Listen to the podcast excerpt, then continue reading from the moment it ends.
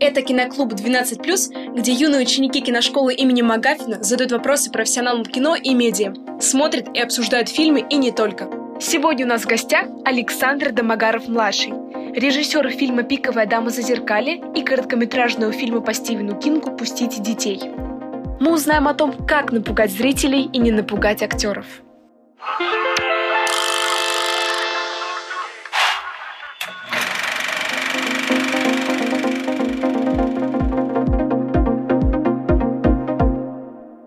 Александр, здравствуйте. Всем привет. Давай. Мне, как начинающему кинематографисту, безумно интересен ваш путь, э, ваша карьера. Как вы стали режиссером, что с вами происходило, если так кратко можно немножко. Кратко? Это кратко можно рассказать. Ну, но я из семьи актеров, это может, э, и так все сложилось, что я сразу был окунен в мир кино с самого еще детства. И, не знаю, мне это сразу нравилось. Все. Я понимал, что вообще, наверное, в жизни больше ничего интереснее нет, чем это. И только это я понимаю, как работает, как устроено. Вот. Э, и пришло время из школы куда-то поступать. К сожалению, я пошел в актеры. Потому что это единственное место, где вообще хоть как-то я понимал, что я могу делать и где получить второе высшее образование, ну, первое высшее образование.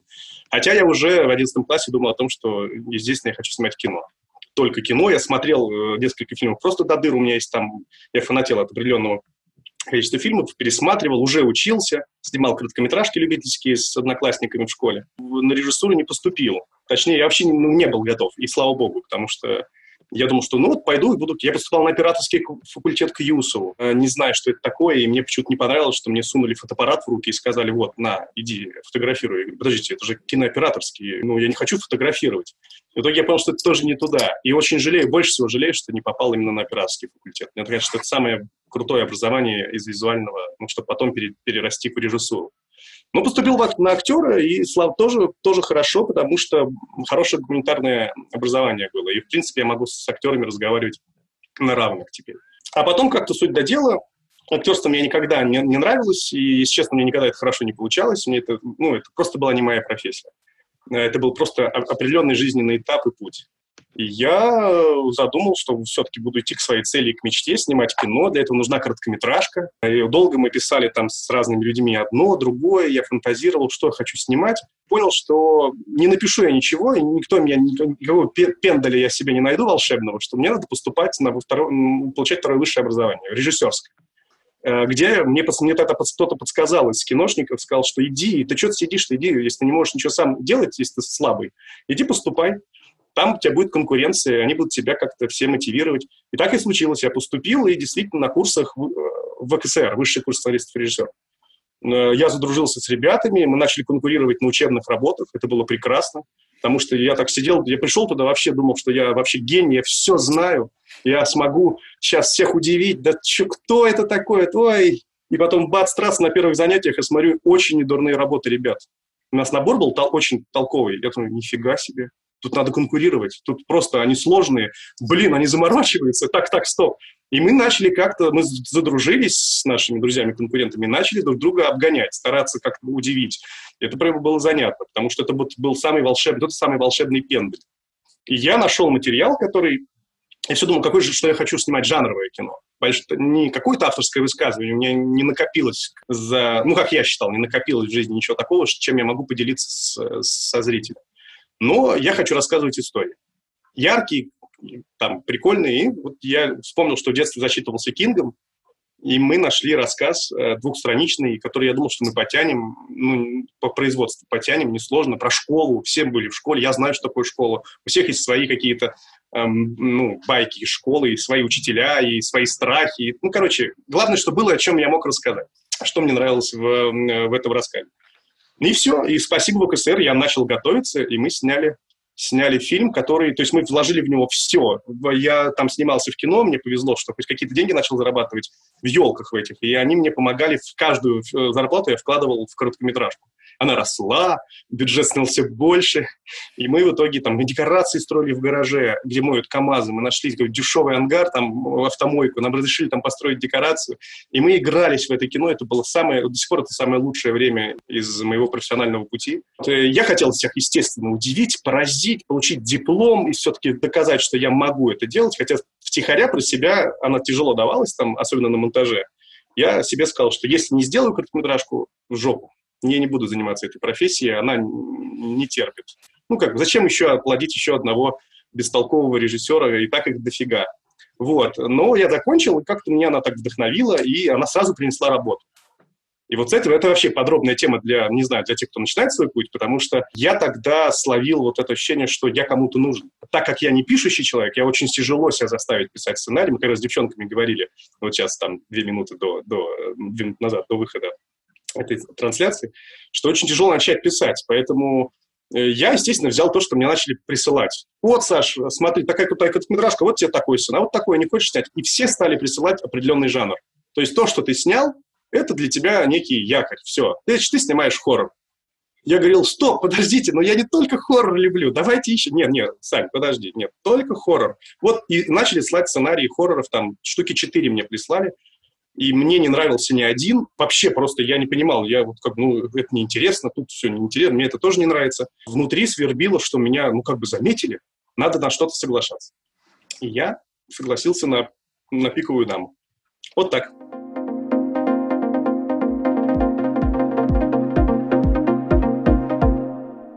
Способно ли кино сегодня, э, ну, именно если говорить о хорроре, способно ли оно конкурировать по страху, так скажем, э, с более современными какими-то способами, условно, там, какая-нибудь виртуальная реальность, э, игры или что-то подобное? Насколько вот сегодня, на ваш взгляд, кино вообще способно напугать?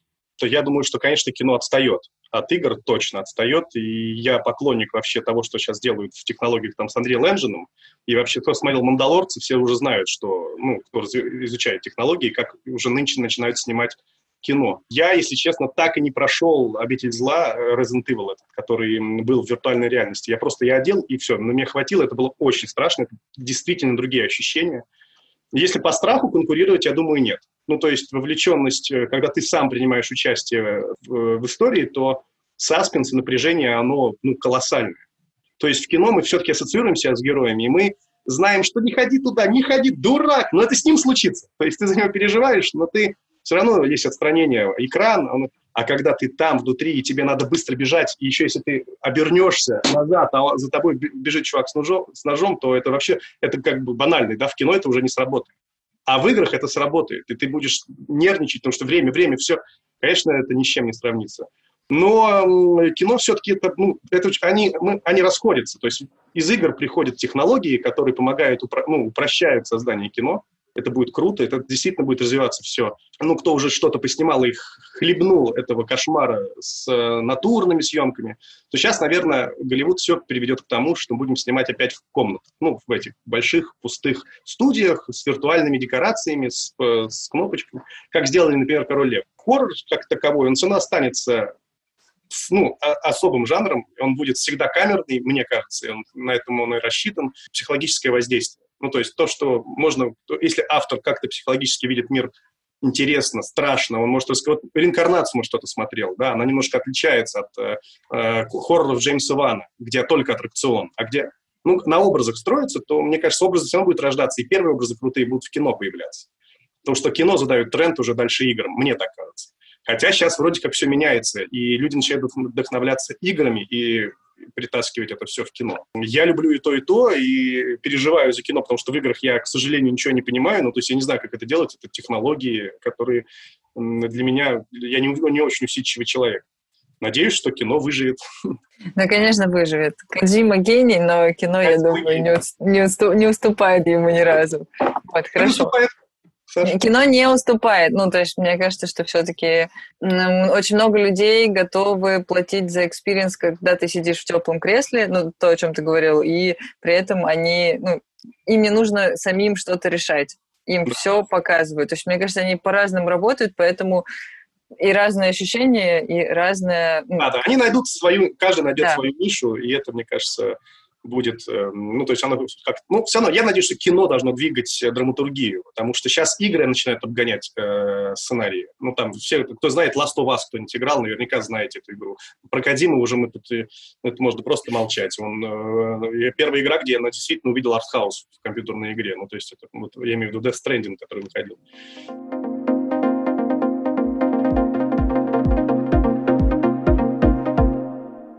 Что вас толкнуло именно на то, что вы хотите быть режиссером, что вы есть режиссер? Ну, я думаю, что если совсем банально и честно признаться, то, конечно, наверное, окружение. Ну, то есть я рос в этом окружении, ничего другого не видел. Как любому ребенку, давайте себе представим, да, что мы попадаем на киносъемочную площадку в детстве, и все, это взрослые дядьки, которые, или там тетки, которые игр... ходят с серьезными лицами, носят какие-то железки, камера, которая, ну, то есть это игра. Люди просто всю, всю жизнь играют в куличики, которые в песочнице. Только взрослые. И мне казалось, как круто, здесь все свои в детстве. Э, люди у меня там, я помню образы, которые сейчас уже остались там, я был на съемочной площадке, где все фехтовали на шпагах. Ох, костюмы, шпаги, эм, все это снимать, давайте дубы, и они дурака валяют, ну это просто как бы... Или ну, кто-то был из вас, может быть, за кулисье театра. Когда заходишь в реквизиторский цех, там столько сокровищ, просто золото, э, оружие какое-то. Ну, мне нравилось оружие, там, мечи, там, э, шлемы всякие, э, средневековые и так далее. Ну, конечно, это все нравилось, и потом ты начинаешь задумываться, что ничего другого в жизни не хочется делать. Но если есть такое, если ты можешь прожить жизнь рассказывая истории и всю жизнь играя в какие-то игры, ну, в такие серьезными, да, то почему не сделать это своей профессией? А дальше, ну, у меня если честно, тоже, но не такой как бы творческий правильный путь. Я, э, есть внешнее, есть внутреннее. Я пришел в кино из внешнего, по внешнему. Это, это очень такая для меня больная тема. Я как-то, я считаю, поздно созревающий умом человек. То есть я, мне кажется, глупый был всегда в детстве, и, и все уже взрослели и умели, а я все время от них отставал. Это я только сейчас начал понимать. И мне нравилось кино именно, именно за технические визуальные приемы. Мне нравилось, как это делать. То есть я там начал, начинал снимать первое, что я снимал, это были рекламные всякие, корпоративные рекламные э, видео. Мне нравился сам процесс. То есть я искал кадры, я не понимал, что такое история, то есть не разбирался, мне было неинтересно. Я знал, что она придет в голову, там, а вот как это сделать, это было круче. Это был такой детский наив. И потом э, я и столкнулся с этой проблемой, что в итоге, а что снимать, а о чем я хочу рассказывать, а если мне что-то, что я хочу поведать миру, ох, ничего, надо искать тогда, тогда буду искать литературу, угу. а, и доходишь до Стивена Кинга. То есть я пришел от внешнего, а сейчас как раз пытаюсь наполнить себя внутренним, искать всегда, что меня самого торкает э, в истории, то есть почему, я, почему вообще я должен это снимать. Ну вот. Но это еще и дебют у меня, так как бы «Пиковая дама», я не очень доволен, и он был абсолютно продюсерским, и там было очень мало того, то есть я только на нем, когда мы там ну, что-то с артистами делали, когда что-то мы еще переписывали сценарий, он был, мне дали сценарий, я его должен был, я его пытался поменять. И вдруг я вот в процессе сценария я начал искать, что, о, а вот это у меня было в жизни. Вот такие отношения с, там, с родителями. Там много про родителей в «Пиковой даме». Вдруг я понимаю, что вот это вот мы пишем, эта линия начинает меня трогать. О, это же интереснее снимать, когда тебя это трогает. Ну, уже ты начинаешь чем-то наделять, и вроде как хочется больше рассказать, а из-за того, что это жанровый там аттракцион, ну, фильм, там нету времени на это, и все становится таким, как бы, дайте мне... Ну, то есть я начал получать от этого удовольствие, что оказывается все глубже гораздо, чем просто внешние штуки-дрюки, из которых я пришел, из, из визуальных решений, камеры, объективы. Я первое, что изучал, это были, я помню, что я все хотел, там, когда еще был совсем, там, лет, мне было лет, наверное, 20, я изучал объективы. Почему все снимают разные объективы? Ага, а есть аноморфотные объективы? Ух ты! И все. Ну, то есть это неправильный путь, мне кажется. Ну, то есть это еще это один из, тот, из тех вариантов, которые можно использовать, но не совсем верный. Потому что лучше думать о том, что ты хочешь сказать, а потом уже как-то соединять технологии, съемки. В итоге вот сейчас стараюсь как-то себя э, догнать, э, нагнать то, что я упустил, и ищу темы, которые меня волнуют.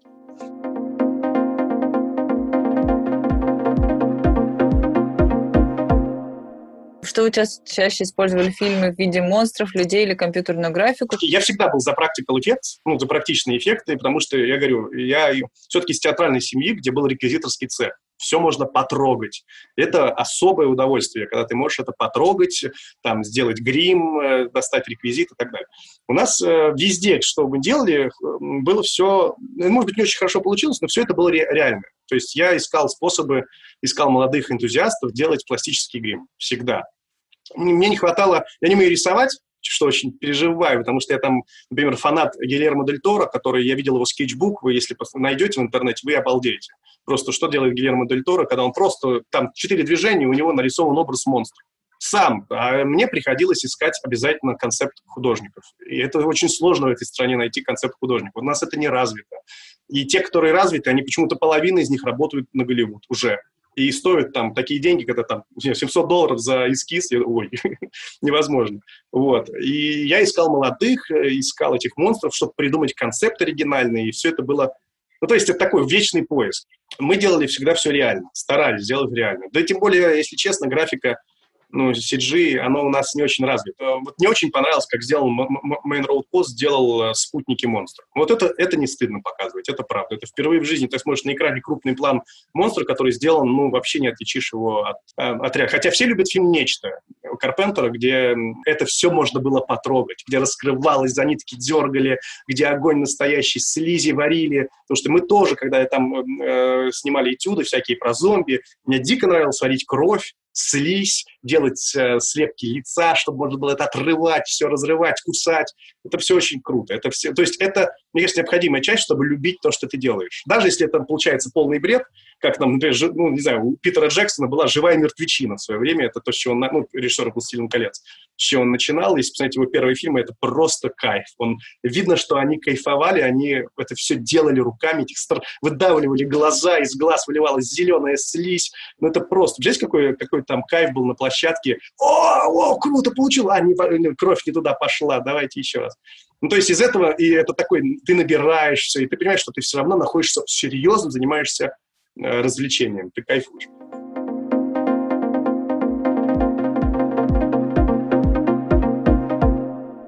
Как на вас повлиял карантин в виде творческой жилки?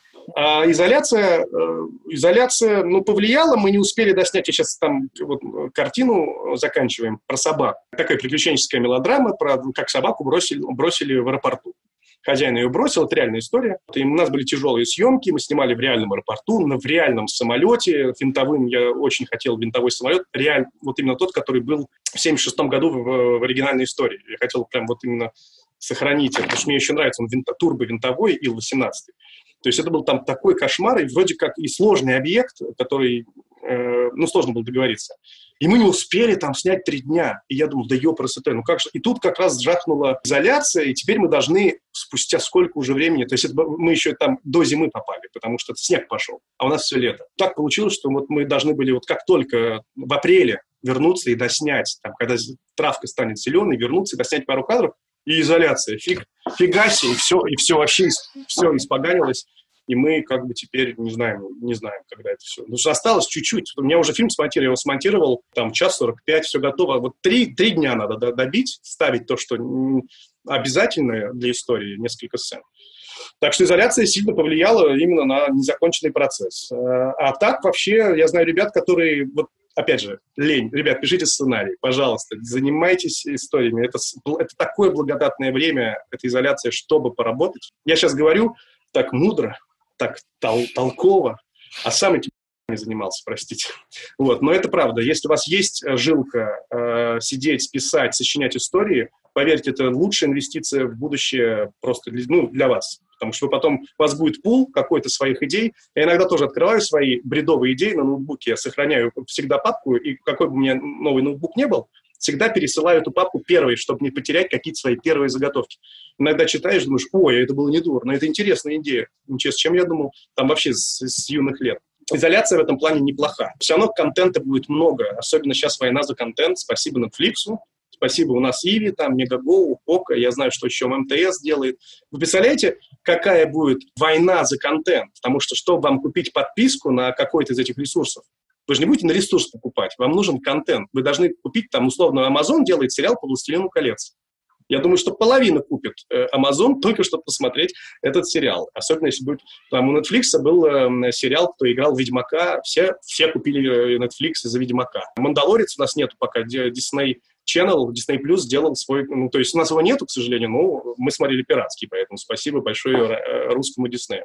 Но, пожалуйста, я бы купил бы Дисней, чтобы посмотреть «Мандалорца». Ты сидишь в эту изоляцию, тебе дают два месяца просто сочинять оригинальные идеи, которые потом ты будешь разносить. Ну, там просто огромное количество людей, которые ищут вас э, с этими сценариями, с этими идеями. Всем нужен контент оригинальный, потому что это, это для них это шанс, что их подписку купят. Я не знаю, это сейчас время неплохое. Но для творцов, для сценаристов, для драматургов это прям круто, мне кажется.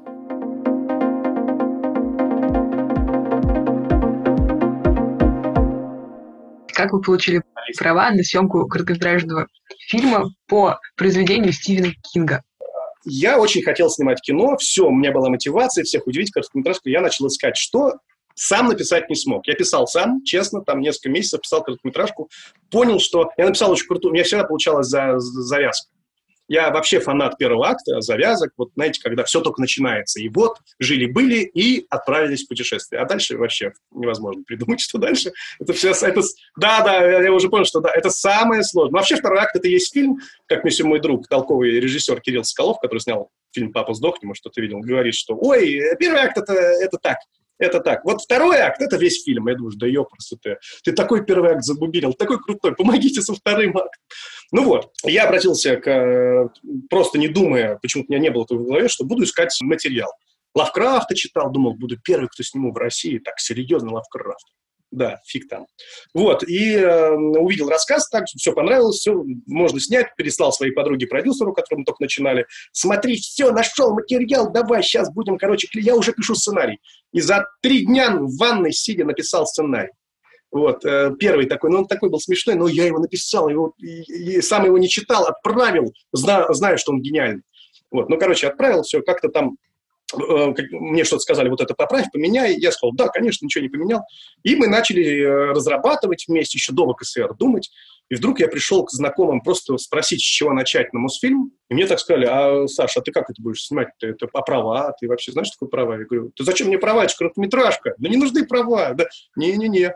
И заморочили нас с моим продюсером. Э, просто пипец. И я ехал грустный в машине и думал, все, это теперь нельзя снимать, то нельзя снимать. Да вообще зачем этим заниматься? Надо самому писать, сам не напишешь. Но в итоге мы, наплев... мы начали изучать там тему, как вообще, что такое права, может, правда купить прав? Да нет, это дорого. И вдруг натолкнулись, что у Кинга это просто вот проведение, что у него продаются эти права за доллар. Права на рассказы. Вы можете посмотреть, если кому-то нравится Стивен Кинг, доллар, one dollar babies это называется. У него 27-28 рассказов, которые он продает молодым, таким как вы, кинематографистам, за один бакс. Вот. Все официально, и ты можешь это снимать по любому рассказу. Это прекрасный вариант. Он специально это делает, он даже сказал в каком-то интервью, что многим не знают, с чего начать, а у меня, вон, завались, я только рад, если мои истории будут показывать. Ну и все, мы написали ему письмо, его компании, э, там геморрой был с этим долларом, потому что ни одна почта доллар не отправляла бумажкой. Мы его за, за, в итоге там э, хотели в шоколадку засунуть под фольгу, потому что доллар нельзя, ни монетки, ничего. Ну, короче, отправили через э, Германию. Там получилось как-то, документ засунули, все. И нам пришла обратка подпись, с подписью, что мы можем снимать на год права на рассказ «Пустите детей». А потом, это был какой 2016 год, наверное, 2015, а потом мы, ну, мы начали придумывать, там начались трудности, я хотел все дорого-богато, я хотел определенную камеру, я хотел определенные объективы, я хотел декорации, и все это затянулось, потому что денег не было. Мы не могли взять, просто пойти и снимать. И забыли про этот доллар, были такие довольные, что мы официально, и все, все это закончилось. И в итоге мы, когда уже снимали, уже серьезно, мы два раза снимали эту короткометражку, один раз мы снимали с одной актрисой, построили декорацию, все деньги вложили, а потом актриса отказалась снимать после двух дней съемок. Она нас просто так как бы швырнула, Ого. и мы так да, это было очень грустно, и она просто отказалась. Потом мы с ней уже договорились, ну, отказалась, я все потерял там, ну, грустно. Второй раз, и мне как раз потом продюсер говорит, так, стоп, не надо, э, обязательно должен быть кто-то с вами, кто в вас верит и кто вас поддерживает. Говорит, так, все, не надо расстраиваться, все. И скидывает мне сайт кинотеатр.ру артистов разных актеров.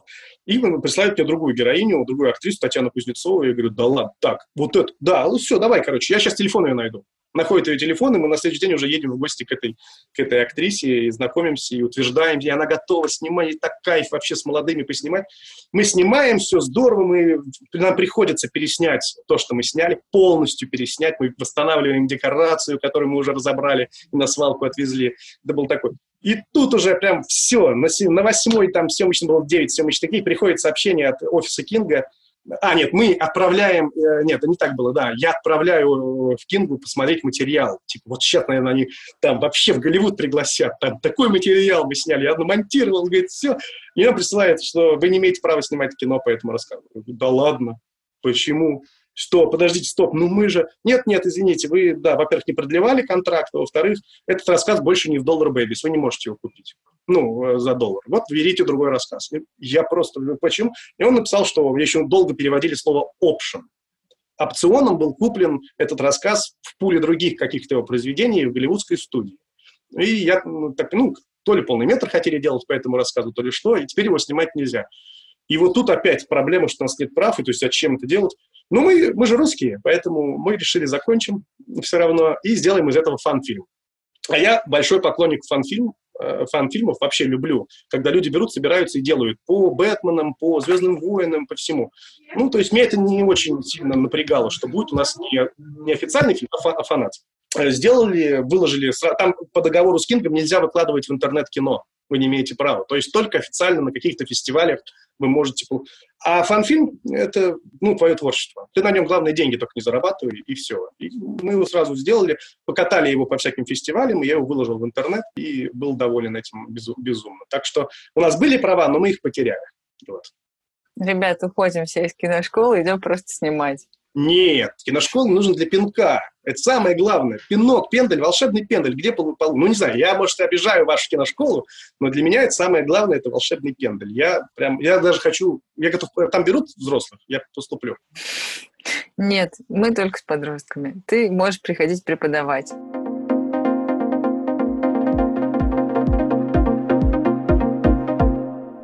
Зачем фильмы ужасов э, нужны скримеру, по вашему мнению, и зачем вы добавляете их в картину этого жанра? Ну, э, скримеры — это аттракцион. Ну, то есть, э, как фильм, там, я не знаю, какой-нибудь э, э, боевик без погони.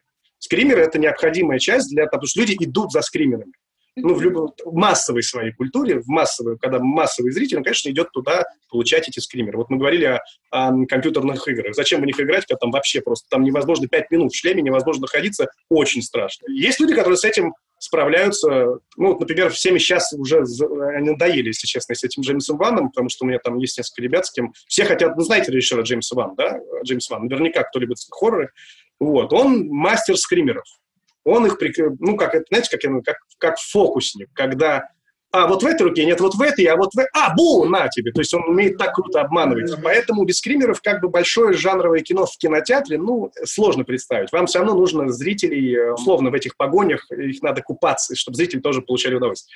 С другой стороны, конечно, ну, например, я не знаю, в моем любимом «Сиянии» у Кубрика а, как таковых скримеров нет. Там все держится на психологическом страхе, ну, то есть на, на звуках, на прекрасном э, построенном, э, построенных декорациях это, этого отеля.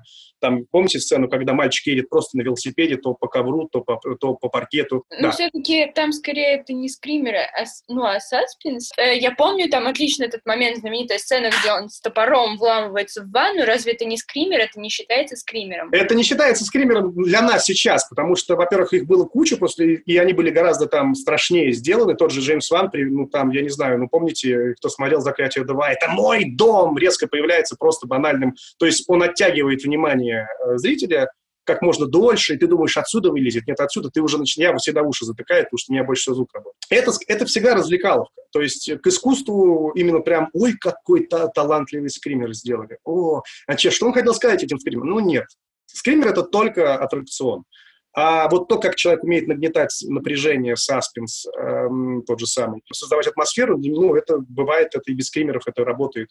Мне это больше иногда нравится, когда атмосфера давит или работает на историю больше, чем скримеры. Хотя я скримеры делать так и не научился. Я думал, что там я, потому что я пошел по пути любого русского хоррор-мейкера, который просто их ворует э, из, в Голливуде, а мы их просто не понимаем. Потому что э, самая первая ошибка тоже дебютанта, кто делает хоррор, это начинать их воровать. Просто Джеймс Ван их присваивал. Он брал все классические скримеры там, э, того же Фридкина или там, того же Кубрика, притом не скримеры, а именно даже какие-то идеи Кубрика, дорабатывал их, э, делал их интересными. То есть там у него был элемент творчества. Он все-таки как хороший фокусник пытался так. Это уже было, так я подумаю по-другому. Он в каком-то интервью сказал, что он один дома запирался, когда готовил заклятие, запирался дома без, без друзей, без гостей, без всех, без семьи, и ночью ходил по чердакам, по подвалам и слушал свои ощущения слушал, чтобы понять, потому что есть очень много образов, которые мы получили из кино, да, вот там тень, вот ветка страшная, вот скрип, и он пытался услышать, что у него откликается именно в его фантазии, то есть почему он боится, а как можно это использовать в кино. И записывал все эти решения, то есть чувак создавал скримеры, пытался их переработать, это честный труд. Не тот, который делаем мы, там, русские кинематографисты, когда, о, это было неплохо, а давай целиком его сюда запихнем, этот скример, и все. Ну вот, поэтому э, жанровый большой хоррор без скримера, вы, как бы, зрителям нужно, они хотят этого но это не мешает создать хорошую, хорошую крепкую атмосферную историю. То есть вам все равно и создать нагнетание с помощью... Потому что саспенс, как у Хичкока, как у всех, это... Ну, вот Спилберг, например, мастер саспенса, я считаю, э, который, ну, то есть он, он все... Вот если мы смотрели «Челюсти», наверняка все знают этот самый банальный пример, когда акула не работала, и он взял и э, бочки, которые плавают на воде, ну, которые вот эти маяки. Ну, условно, акула где-то там захватила, э, запуталась в этих веревках бочки, и бочки плыли на героев. Было страшно. Мы ждали, что это акула, а мы ее не видели. Ну, то есть э, гораздо интереснее всякие решения придумывать, мне кажется, в этом. Без скримеров. Нагнетание всегда интереснее, чем сам скример. Ну, то есть Скример — это такой вспомогательный инструмент, по вашему мнению. То есть он не делает картину ни лучше, ни хуже, не является знаком ни хорошего качества, ни плохого качества. Просто... Не, ну, качество он является. Почему? Э, если хороший скример хорошо сделан, это в большой индустрии считается круто. То есть вас, mm-hmm. если вы, например, сделаете картину с хорошими скримерами, mm-hmm. да, там, и с удовлетворимым сюжетом, ну, классический, да, то есть ничего нового, но вас будут ценить, потому что вы напугали зрителя. Но с точки зрения бизнеса вы будете Э, востребованы. С точки зрения, если вы сделаете кино без скримеров, но э, хорошую историю, крепкую, где будет атмосфера, о, о вас будут говорить как о, ну, как о творческом, э, творческой единице. И вы не просто... Хоррор – низший жанр. Хоррор принято считать, что это «а, хоррор». И оценки все там MDB, Кинопоиск, там 4,7, 4,5. То есть редко, когда поднимается до семерки. Э, если говорить сейчас время оценок, поэтому, хоть я не очень люблю это, но все равно. Многие люди пытаются сделать там авторское высказывание в хоррор. Мне очень нравился фильм «Бабадук», кто смотрел, например. Это сняла женщина, и там настолько круто рассказаны проблемы, женские проблемы. Вот я, не знаю, я прям прочувствовал э, вообще мать-одиночку там. Там были скримеры, они были неплохо сделаны, но сама история и сама атмосфера фильма меня гораздо больше впечатлила. Я его очень люблю из-за того, что меня тронула история. О чем мне она хотела сказать? Смотрите, «Бабадук», он неплохой фильм с точки зрения как кино. И плюс он еще и жанровый. Ну, то есть там есть скримеры, которые э, вытащили этот фильм во весь мир. Ну, то есть это не был какой-то рядовой фильм на Санденс, на кинофестивале. Это все-таки фильм, который во всем мире прошел. Так что, если вы научитесь делать скример, это точно э, плохо не будет.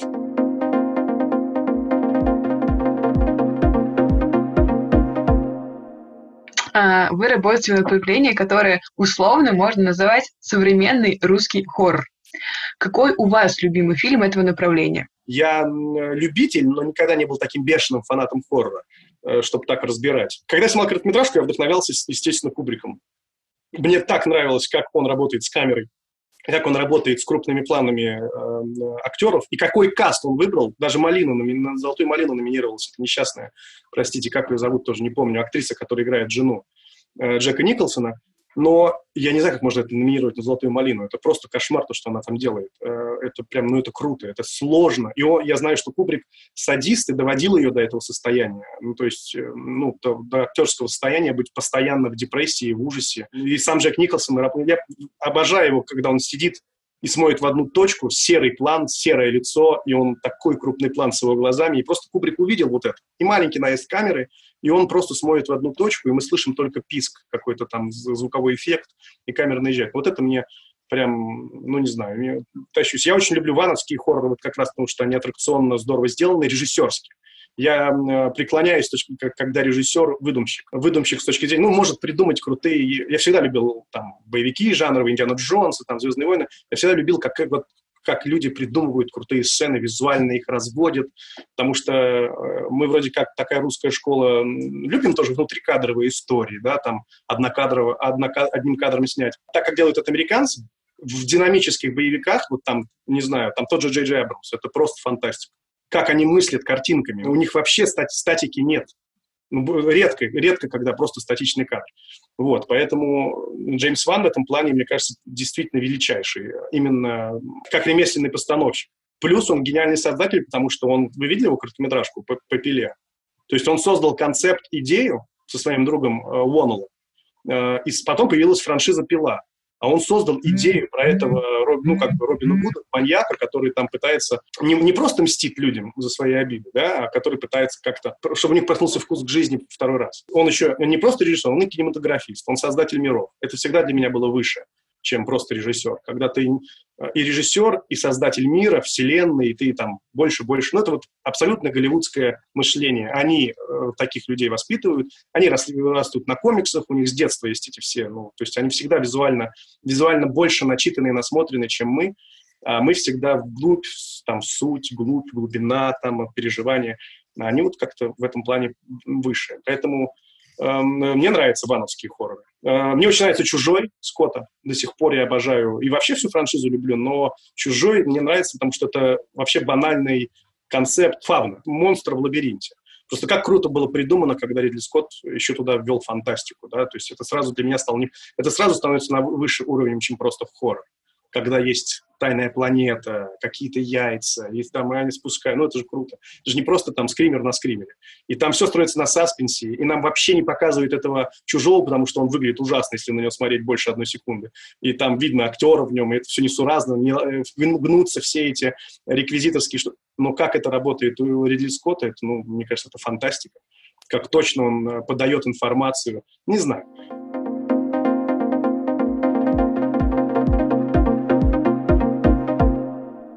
Какие есть перспективы у фильмов ужасов в России, а, возможно ли здесь какие-нибудь оригинальные высказывания, которые не копируют западные образцы. И в продолжение вопроса, насколько а, он вообще имеет место в столь ну, нестабильной стране, как Россия. Ведь в США многие ужасы основываются на том, что в благополучной семье среднего класса начинает твориться всякая чертовщина, бесовщина и тому подобное, которая разрушает это мнимое благополучие. А у нас это благополучие, ну, в принципе, не, не особо есть в нашей стране. Какие у вас умные студенты, офигеть. Сама, да, да, я очень. Так точно, так правильно. Я до этого, вот то, что вы сейчас задавали вопрос, я до этого только, не знаю, ну, недавно стал понимать, ну, там, может быть, не, в рамках пяти лет, что, оказывается, хоррор — это социальная, социальная, всегда социальная драма. Мы тут просто все так же считают, что если я снял «Пиковую даму» и «Пусть детей», мне все время там давай снимать один хоррор, другой. У меня появились некие товарищи, которые там очень фанатеют от этого жанра и что-то писать. Притом я их, к сожалению, обижаю, отказываюсь, потому что я переживаю, что я, может быть, либо не способен снимать хоррор, либо просто не нашел той темы, которая, которая меня волнует. И абсолютно самое главное, то, что вы говорите, это я сам наступил на эти грабли. Я снял «Пиковую даму» абсолютно не, не российским фильмом. Это такое прям вот это сборная солянка того, что я смотрел, и там, ну, и по ряду причин мы еще к этому. Я пытался, потому что у меня короткометражка получилась более аутентично русской, чем по Стивену Кингу, чем фильм, который я снял полнометражный про школу э, с детьми. Притом это не моя была идея, это изначально был концепт сценарный, который вот про закрытую школу где-то. Я такие даже школы не видел. Ну, частные, частные пенсионы, но, наверное, они есть сто процентов, но я эту тему не знал. И э, я тогда уже говорил, уже начал задумываться, что нам нужна наша история. Конечно, хоррор строится всегда на, нашей, на своей культуре э, которая это самое ценное, у нас она большая, и я не, не тем, что сделали в «Яге», потому что я на нее рассчитывал, мне нравился, э, нравилась эта идея, но это «Пиковая дама» и «Яга», они прям похожи, они не, не наши, я не верю в то, что я смотрю. Понятно, что сейчас все стало очень похоже, ну, американцы, русские, все перепуталось, спасибо интернету, мы все стали как-то, ну, потеснее все стало, но все равно, не знаю, мы ходим по одним и тем же улицам, и чуть дальше от Москвы отъедешь, все остается так, как и было, и там есть что снимать в хорроре. И мне кажется, это будет гораздо ценнее. Не знаю, вот мне недавно предлагали хороший, э, крепкий сценарий хоррора, и там было про русскую православную церковь, ну, то есть про экзорцизм, но я, не, я честно не видел э, экзорцизм э, православный. Я говорю, о, круто, давайте вот это, типа, давайте Фридкина делать, ну, то есть поищем, что у нас есть в этом. То есть ну, меня, честно, пугала церковь в детстве. Это всегда было такое, ну, с хором ты заходишь. Католический храм страшно, у нас по-другому. То есть ну, там можно что-то поискать в этом. Это что? Это же все то же самое и, и другое. Ну, вот. И сразу сказали, нет, эту тему не трогаем, церковь нельзя трогать. Никакого хора в русской православной церкви, никакого экзорцизма. Ну и дальше все скатывалось к тому, что, скорее всего, очередной американский хоррор. Да, но единственное, там был плюс, это были 70-е годы.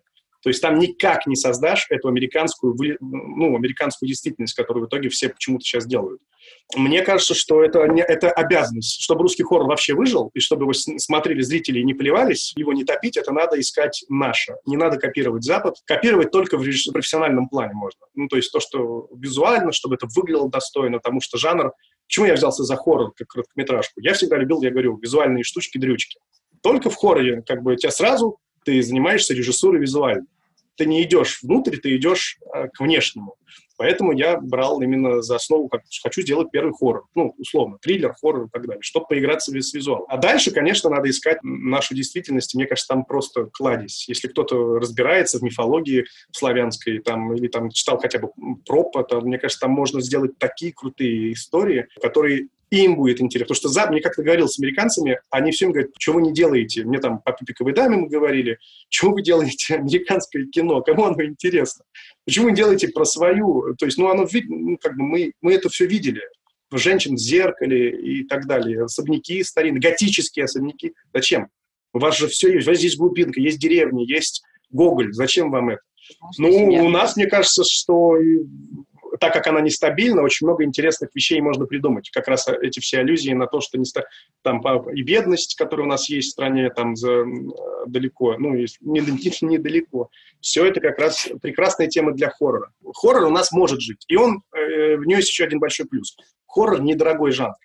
Ну, то есть, вот есть такой, э, наверняка знаете режиссера, который снял «Гаснет свет», короткометражку и полный метр «Сандберг» наверняка знаете. Я вам очень советую подписаться на него в Ютубе. Этот чувак до того, как попал, попасть в Голливуд, снимал короткометражки по 3-4 минуты хоррорные. И просто исследовал, как строится хоррор, нагнетание саспенса, эффекты какие-то в хорроре и так далее. 3-4 минуты. И вдруг он снял, вот у него были очень крутые работы, и гаснет свет. Наверняка знаете, когда девушка выключает, выключает включатель света в коридоре, она его выключает, чтобы ложиться спать. Бац, там стоит тень. Она включает свет, тень исчезает. Она выключает свет, э, тень появляется. И потом бац, она нет. То есть он придумал решение и ход, и сам Джеймс Ван, который такой большой сейчас хоррор-мейкер голливудский, э, пригласил его снимать полный метр. И сняли они там его за пар, полтора миллиона долларов, то есть он был недорогой, а собрали не почти 300. Ну, то есть это прям было такое, ну, как бы это... Ну, чувак просто действительно, он фанател, он его изучал, а снял маленькую коротышку и потратил на нее, не знаю, долларов 5. 10, может быть, чтобы электричество проплатить. Поэтому подпишитесь, кому нравится хоррор, мне кажется, он вас вдохновит, и вы поймете, что можно действительно в своем коридоре, э, в своем доме, со своим чуланом, в своей комнате снять хоррор. И вы просто, вам ничего не нужно, только камера и, может быть, друг, который к вам придет домой, вы придумаете крутой хоррор, три минуты, и вы выложите его в YouTube, и сразу у вас будет э, а, фидбэк, сразу обратная связь. Для этого вам ничего не надо. Поэтому хоррор, он недорогой жанр. Понятно, что Голливуд его делает там насыщенным, чтобы, все, ну, чтобы были крутые аттракционы, графика, ну, чтобы продавать его во весь, э, на весь мир, чтобы можно было затащить компании посмотреть. Но на самом деле, там сколько у него? По 3-5 по миллионов просмотров у этих, у этих короткометражек. Он прям прославился. Он еще делает блог «Как снимал». То есть он еще делает фильмофильмы для молодых студентов. У него прям маленькая киношкола. Э, вам очень понравится. Э, это просто для любого кинематографиста ну, золото.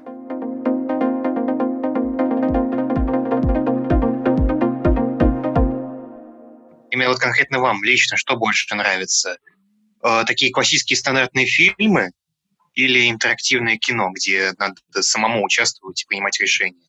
Ну, мы, у меня есть друг, который мы все, мы как раз часто об этом говорим. Слава богу, когда маленький был, ну, молодой, мы думали, о, как круто, интерактивное кино – это будущее. Сейчас я понимаю, что это абсолютно два разных жанра, два раз, две разных плоскости. Это то, что делает Дэвид Кейдж – да, там, кто играл в Heavy Rain, там, или вот недавно Детройт у него выходил. Поэтому я обожаю играть в игры кинематографические, вот именно, чтобы только это игра. Я понимаю, это игра. У меня большой, слава богу, появился экранчик, да, я там наконец-то накопил. Ну вот, и это кайф просто нереальный. Там все лучше, там звук э, лучше работает, там прям такие творцы сидят. Но это не кино. То есть э, в кино я не хочу нажимать на какие кнопки, я хочу смотреть историю, чтобы она меня увлекала, потому что, ну, это просто... Я, это с возрастом чуть-чуть к этому приходишь, что кино и интерактивное кино — это разные вещи, они должны существовать отдельно. Э, притом можно использовать, я в детстве обожал X-Files, секретные материалы с актерами, интерактивная игра — просто была, ну, сейчас не сложно поиграть, она не идет на современных э, э, ПК, но там снимались актеры, они использовали такие технологии, просто, ну, это было просто круто, потому что кино смотрел. У тебя не было графики. Вот, если сможете кто-то поиграть в X-Files, Video Game, это там просто было круто. Этот опыт был интересен именно как игра.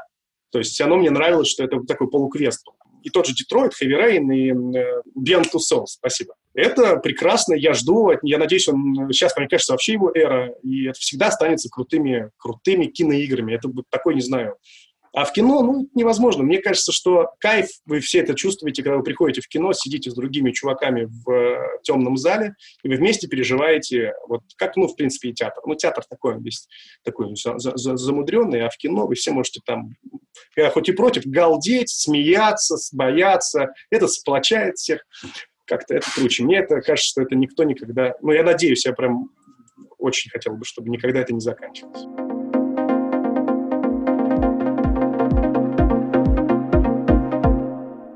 Малоизвестные, но атмосферные крутые хорроры, которые заслуживают внимания, а то я уже не знаю, что смотреть. Не знаю, It Follows, наверное, я так понимаю, это бессмысленно, да? It Follows, оно в российском переводе. Да, мне вот он очень понравился. Я не знаю, не думаю, что он малоизвестный, что он, мне кажется, великий. Он очень круто сделанный. Э, мне понравилась «Инкарнация», но это тоже известно. Я, наверное, вообще, не знаю, тут «Лекарство, лекарство от здоровья» тут пересматривал, э, фильм, который, к сожалению, провалился. Uh-huh и закрыли режиссер, ну, то есть режиссер перестал, один из моих любимых режиссеров перестал снимать, Гор Вербинский. Но это не хоррор, это триллер. «Лекарство здоровья» может не очень понравиться, я думаю, вам. Хотя мне так нравится визуально, как оно сделано, я просто балдею. Опять же, от визуала, все внешнее. Да, там очень крутой актер на главную роль, очень необычный. Да, гениальный. Ну, мне просто очень жалко, это правда очень хорошо, хорошо сделанное кино, и это очень крутой режиссер, который начинал с «Мышиной охоты», снял американскую версию «Звонка». Вот, кстати, один из моих любимых хорроров — это «Американский звонок», потому что это не хоррор, это триллер со скримерами, как вот мы говорили с Алисой. Мне вот «Звонок» с точки зрения повествования, мне, мне интересно, это, это роуд-муви, это они едут изучать это проклятие. Я вот прям обожаю так. Вот такие фильмы просто могу смотреть. Если мне что-нибудь посоветуете, про, про такие проклятия, то какие-то, ну, с, с расследованием. Я с удовольствием посмотрю. Потом снял «Пиратов Карибского моря», трилогию, которую я обожаю всем сердцем, при том всю трилогию, вот именно от первый, второй, третий.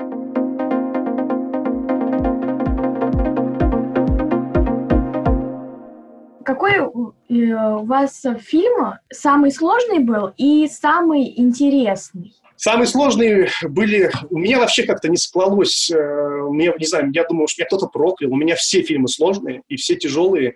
Везде я, не знаю, постоянно между адом и раем. Это правда. Я спасибо Мите, он, по-моему... Я, не, я просто никак, всегда думал, что это прекрасное времяпрепровождение, кайф, и ты вообще такой режиссер. Нет, это всегда кошмар, это всегда нервы. Для меня не было ни одного легкого фильма пока. Кроме короткометражки, там просто был кайф, потому что мы там, во всяком случае, после смены мы часто обнимались. Вот это я помню заканчивалась смена, и мы, а, круто получилось.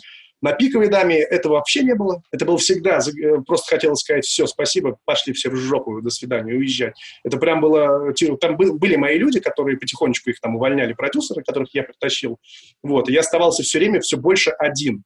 Э, ну, как бы один с, там с большими дядьками, киношниками, с которыми было просто тяжело. Мы вообще смотрели в разные стороны, и это было, каждый день был стресс. На Пальме уже появились радость, радостные вот эти обнималки после смены. Э, мы как раз, ну, там просто, ну, удав... какие-то кадры удавались, сцены удавались, актерские вещи, и мы обнимались с актерами, и обнимались с группой. Это вот я поэтому мерю, что если есть катарсис в конце смены, значит, блин, то вот тогда ты понимаешь, что эта профессия стоит, стоит ну, киношная, стоит всего вообще, то есть если ты получишь удовольствие. Ну вот, и на Пальме, слава богу, эта любовь вернулась какая-то. Ну, тоже был кошмар, потому, ну, просто производственный ад. Мы не были готовы к такому большому фильму, я не был готов, я снимал вот хоррор «Пиковую даму», он такой достаточно камерный все равно. Ну вот, и тут самолеты, собаки, дети, все в одном кадре, собака бежит с самолетом. Это прикольно придумать, хорошо раскадровки нарисовать, а потом, а как собака побежит за самолетом? Там же винты. Подождите, а если мы винты, ее же, ее же перемолят. А, да, точно, так, стоп. Давайте думать, как нам собаку за самолетом пустить. Так, так, так. И все, и ты думаешь, блин, а это как это реализовать? И ты смотришь, что у тебя в раскадровке там, э, я всегда кадрую, в раскадровке там, ну, 7 кадров. А 7 кадров ты в день можешь не успеть, потому что это просто уже один кадр, чтобы его сделать и подготовить, и еще как-то это все, то, что тебе хочется в голове реализовать, это... и у тебя солнце садится. Это вот вообще я все-таки «Пиковую даму» как-то в лесу снимал там, и у меня были эти интерьеры, декорации в основном. А тут у меня 20 с лишним дней было на натуре. Летом. И вдруг у нас снег пошел летом. Я вообще не знал, что снег летом идет вообще в, ию- в июне. У нас снег пошел. Потом у нас э, сдуло декорацию как, в какой-то вообще рожный, это не повод. Начался ураган, притом мы бедного ребенка там, красного актера нашли. Леню Басова, маленького, который готов был сниматься, потом все, мы говорим, все, будет у тебя дождливая сцена, драматичная, дождливая, ты там с собакой в вольере, значит, все, будешь мокнуть, мы тебе теплую воду подведем, чтобы, ну, как бы артисту было не холодно. Короче, будет красиво, и тебе это поможет эмоционально, э, Лень, э, ты войдешь в это состояние, мы тебя немножко расшевелим, там поможем тебе, все, я с тобой поработаю. И тут мы начинаем снимать, ночь, все, и как резко падает температура, начинается ураган на, на, на, летном, на летном, просто ураган, у нас улетают приборы, льет дождь, и у нас стоят вышки, дождевые, ну, дождливые вышки, которые, их просто их не видно за дождем, за реальным. Мы их просто не использовали, потому что был реальный дождь, только он был вот такой, вот, вот таким углом. Не такой, а вот такой. То есть нам надо было камеру менять под дождем, и я вообще, я думал, что это все. У нас залилась вся аппаратура, мы снимали, у нас э, потели объективы, я все проклял. Какой там работа с артистами? Я говорю, Ляля, подожди, давай. У нас так камера уходит, на, э, надо, чтобы объективы отпотели. Да ладно. А ночь-то кончается, и все, и тут такая драматичная сцена. Я, думал, я знал, что я сниму ее за один день. Я, там, э, я всегда все опаздываю. Я такой режиссер, который меня много раскадровок, очень много кадров. Я очень болезненно отказываюсь от, от кадров, которые я придумал. А тут, блин, у меня просто ни одного кадра, а уже середина дня, и ураган, и все. И мы не успели снять, а я обещал, что эту сцену сниму за один день, ну, за одну смену. Вот, и мы ее снимали два дня, э, просто кошмар. Э, и я, конечно, воспользовался ситуацией. Я снял одно направление в этот кошмар дня, а потом нормально достал то, что мне надо было, э, пожаловавшись, что, ну, погодные условия, ну, что я могу сделать? Это не я виноват. Ну, вот. Ну, короче, они были тяжелые, и такие были все. Потом мы вошли в павильон как-то на Пальме и расслабились. Я даже за час, несколько смен закончил за час до конца. Это для меня прогресс. И ты уходишь, э, там, заканчиваешь думаешь, да слава богу, наверное, все, хватит кино снимать. Это не для меня, нервы в жопу. А потом скучаешь и возвращаешься, понимаешь, что без этого невозможно. Вот.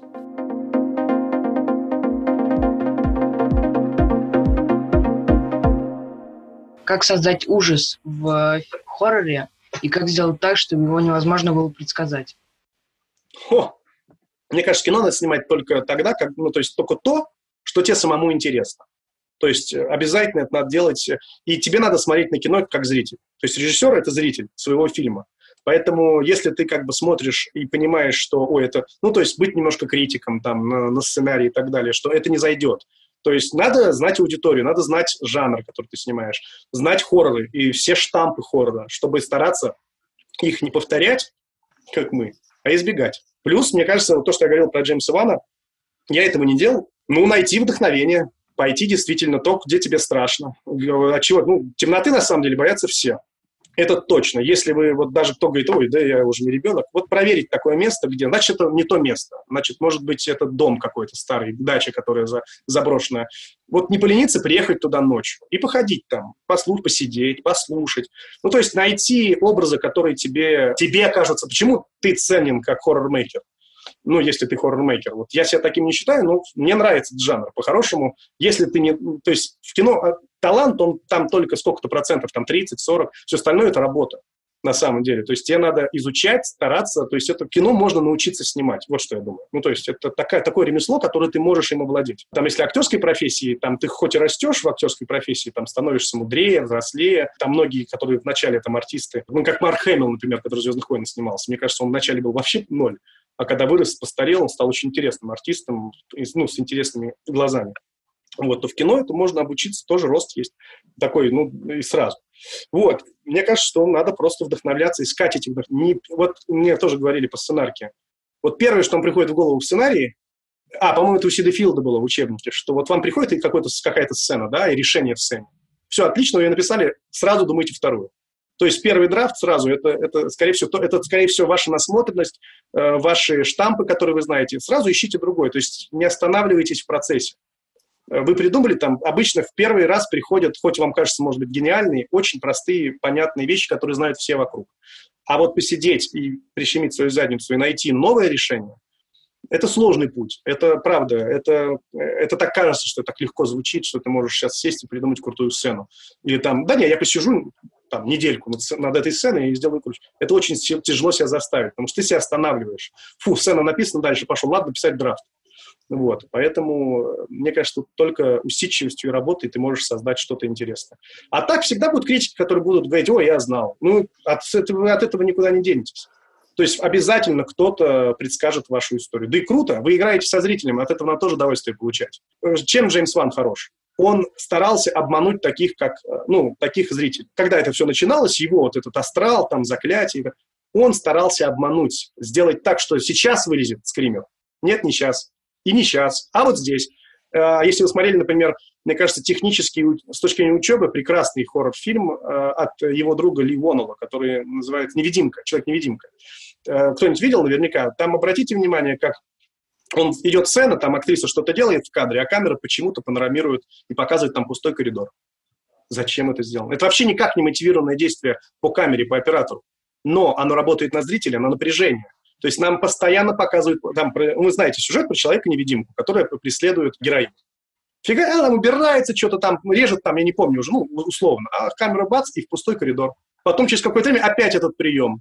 И нас потихоньку начинают, то есть мы начинаем думать, нам не просто так показывают, вот пустота, нам надо бояться пустоты. Пустота, ну, то есть вот пустой коридор, там что-то есть. И я заметил, что, в принципе, когда ты сидишь один дома, то так смотришь в коридор, какой если у вас есть длинный коридор, то неприятно. Ну, какой-то время начинает становиться неприятно. А вдруг фантазия вам что-то сейчас кто-то вылезет, выйдет или появится. И надо изобретать. Хоррор – это фокус. И, к сожалению, фокусы, они, они ограничены, они заканчиваются, копилка пустеет. Но в этом плане не так много великих режиссеров. Их поэтому можно стать великим. То есть, если вы научитесь круто э, копилку свою там дополнять, и это будет, о, там, вы сняли там какой-то хоррор, который зашел, а какой там был прием крутой, то э, все, значит, вы можете на Олимп забраться этих хоррор-мейкеров. Вы почитайте э, то, что было после «Челюстей». Просто люди, не, люди перестали ходить э, купаться. Потому что это был самый первый летний блокбастер, когда резко э, летом, а фильмы обычно меньше собирают, люди повально собрали, они собрали колоссальную кассу, если на наши деньги там пару миллиардов долларов, тогда это, таких денег просто не было. И э, что, опустили пляжи, это я прекрасно понимаю, я сам боюсь, до сих пор, если честно, у меня есть этот страх.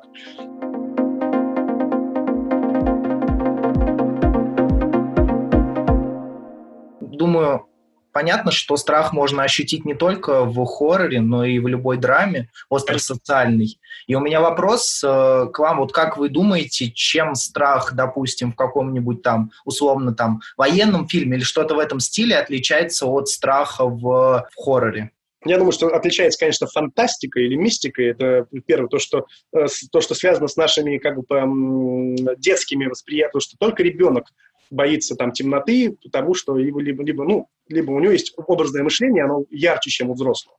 Вот, и он может там, там самые красивые, яркие образы представить просто из ветки, который там, ну, если смотреть старый полтергейст, который Спилберг продюсировал, ну, и снимал, на самом деле, то там очень много были веток, страшного дерева, которое пугало его в детстве и так далее. А военное кино это, ну, это страхи были, ну, то есть это страх ре, реально. Я вот, я снимал первую свою учебную работу про то, как два солдата бежали по лесу от немцев. Мне было задание саспенс, вот именно задание создать саспенс. И они скрывались от немцев, то ли сбежали, то ли что, и э, нашли яму с трупами, куда сваливают трупы. Они зарылись туда, чтобы их не, чтобы их, э, не поймали. Ну, а немцы стреляли по этой яме, ну, просто постреляли, нет ли там кого, ничего, и пошли дальше. Вот, это было у меня такое, она есть в Ютубе, если кому интересно. Э, ну вот для меня это было вот самое понятное, вот страх чего. Тот же самый страх, по сути, но как бы я не хочу войны, я не хочу, чтобы меня стреляли. Я просто всегда об этом в детстве думал, что если будет война, то я притворюсь мертвым. Я об этом подумал, вот, наверное, вот короткометражку про это можно снять, потому что действительно, вот все, ты со всех сторон, что делать, там танки, тут люди, тут с огнеметами, притворись мертвым, хоть шанс какой-то будет. Потому что я рассказывал, там папа, а ему дед рассказывал, когда привозили там эшелоны мертвых тел после Сталинградской э, битвы и так далее. Там мы не знаем, что это такое, хотя у нас все это есть, мне кажется, ну, оно осталось от предков. Поэтому ну, в войне понятно, на чем строится асмус. Ну, то есть все мы люди, мы все боимся одного и того же. Это такой страх понятный. А мистический страх, ну, он как раз в этом плане он интереснее, интереснее мне как по-режиссерски, потому что это все из ничего. Ты его выдумываешь с нуля. А если ты еще туда образ какой-то интересный, то есть основу этому страху придумаешь, то вообще... Вот как в Баба, Бабадук это ребенок. одинокая женщина, у которой умер муж, и она осталась одна со своим ребенком, и она не знает, как с ним справиться, никто ей не помогает, дом э, на ней, ребенок еще неугомонный, он все, он какие-то ловушки делает. Ну, то есть это вот тот возраст, когда одна, одному очень тяжело, и она потихоньку, потихоньку сходит с ума. У нее просто, ну, как, ну, то есть вот это круто. Вот это, это страх, который переложен на вот то, что мы говорили, на бытовую драму.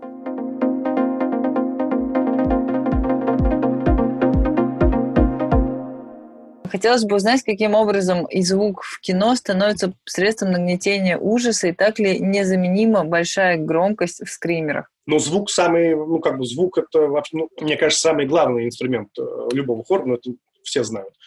Вот я как раз тут писал экспликацию для одного сериала хоррора, который мне предлагают, и я вспомнил тот же Last of Us, когда кто играл, тот знает, что такое щелкуны. Когда звук щелкуна тебя пугает больше, чем... Ты только ты спокойно идешь куда-то, да, ты знаешь, тебе надо идти с точки А в точку Б, тут вот этот звук странный. Все, ты начинаешь приседать сразу. Так, стоп, с какой стороны? И еще. Все, ну то есть звук сделал свое дело. Мне ужасно... Мне не... Скример — это разрядка. Тебя уже привели, показали. Фу, после скримера ты можешь выдохнуть, потому что наконец-то мы, зашли, мы дошли до конца. А звук – это самая главная основа. Не знаю, если уметь рабо- правильно работать со звуком в хорроре, то можно напугать зрителей и без всякого скримера, и все скажут, что это шедевр, хотя ни одного скримера и не было. Потому что нагнетание и звук звуковой там... Как, все знают, как звучал э, «Хищник», например. Хоть это не такой, но это больше боевик, чем... Ну, «Хищник» звучал круто кто смотрел старый «Хищник». Извините, я олдскульные фильмы просто вспоминаю. Звук – самая главная часть хоррора. Хотя, опять же, можно и придумать без звука. Я там, например, меня там ругал мой, мой продюсер, что я, например, очень увлекаюсь музыкой который предвосхищает, все предвосхищает в короткометражке. Это абсолютно правда. Действительно, я, пере... я всегда любил музыку в кино, и поэтому, может, переиграл с ней. И какие-то я там смотрел сцены, я не помню, какой фильм, ну, когда немая а, сцена, тихая абсолютно. Э, без музыки, без всего, работает только на звуках. В принципе, кто-то тут вспоминал «Тихое место». Прекрасный фильм, мне очень режиссерский, он очень понравился, просто э, прек- прекрасно. Вот. Э, это, а, вот «Ведьма из Блэр», кто-то вспомнил, Квентра без звука. Ну, если вы смотрели «Паранормальное явление», там тоже все без звука, усра, извините, усраться. Просто в некоторых сценах. Вот.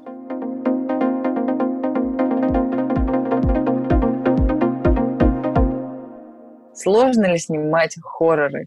Просто? Вот я рассказывал как раз, что сложно снимать кино. Эм, э, когда, то есть хоррор снимать весело, по-хорошему. Даже вот в той же «Даме», которая у меня не самые лучшие воспоминания, все равно какие-то вещи было делать. Вот если была бы другая атмосфера рабочая, как вот на короткометражке, мы получали от этого удовольствие. Ну, то есть это было несложно. Ну, может, просто, может, мы ленивые, поэтому нам, в принципе, не очень сложно их снимать. Я имею в виду, если все хорошо идет. Потому что их надо хорошо придумывать.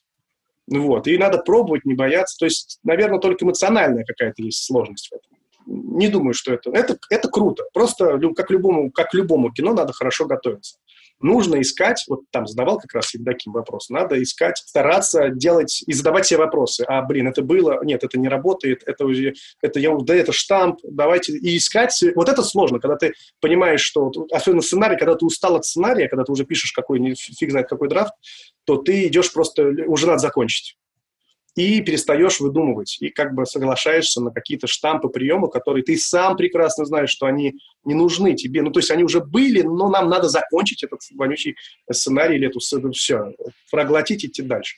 Ну, то есть постараться, постараться все-таки всегда, всегда себя заставлять работать, э, фантазировать. Это самое главное, мне кажется.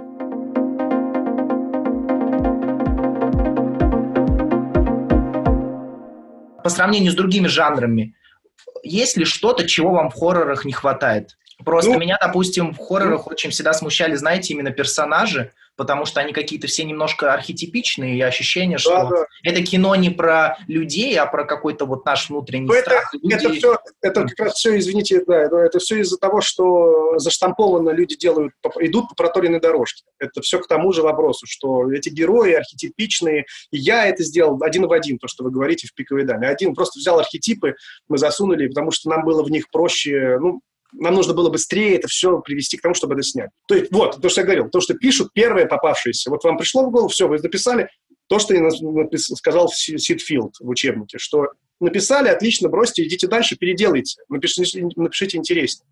Есть в хоррорах и нормальные персонажи, которые не, по, которые не расходятся. ну, то есть можно создать...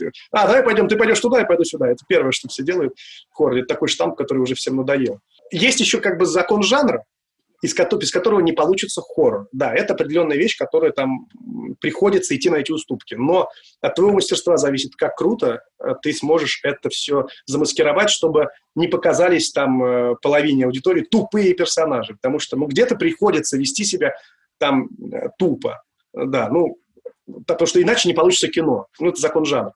Ну, мне кажется, все это можно обойти и сделать лучше, при, при, просто работать. У меня вот, честно, у меня не очень вышло, и я надеюсь, что когда-нибудь я дорасту до хоррора и сделаю что-то толковое, если меня вдохновит, и я смогу поработать более честно. Я очень хотел. Что у, меня, у меня есть такой незакрытый гештальт, что я не справился. Вот у меня оно такое внутри сидит, и я хочу лучше, хочу все-таки исправить какие-то ошибки. Мне кажется, что хоррор, как любой жанровый фильм, он все равно строится на приключенческой истории, Поэтому я люблю жанровое кино. У меня только сейчас появляются мысли о каком-то авторском, авторском высказывании, но я пока в поиске вообще, что я хочу. Это очень сложно тоже найти то, точно, что я бы хотел сделать. Как когда-то, я понимаю, что когда-то там Спилберг, который я очень люблю, взял, и в 93 году был 40 лет, он снял список Шиндлера тот который, фильм, который он не хотел снимать, и, э, и хотел, чтобы снимал Поланский, который пережил это. И, э, и Спилберг все-таки взял эту тему, которая там, как угодно к ней можно относиться, там кто-то, но его это волновало, потому что это, это вот его в еврейской семье, это всегда, абсолютно всегда тема была, она яро, мы ее так не чувствуем, как они ее чувствуют, геноцид и так далее. Вот, поэтому он снял это в 93 году. Вот у него, это тоже было не его, это был не его сценарий, он нашел, то есть это была книга, которую он там давно купил права, и был к этому не готов. Все-таки взял и снял кино про про, то, что его волнует. А до этого делал прекрасные жанровые боевики и развлекался, и наполнял их, наполнял их свои, своими там, переживаниями, эмоциями. Инопланетянин один чего взять. Это абсолютно спилберговская история. Ну, в смысле, его переживаний, там, у него там э, проблема с, проблема с родителями, для него это всегда была высшая там степень, что развод родителей и так далее.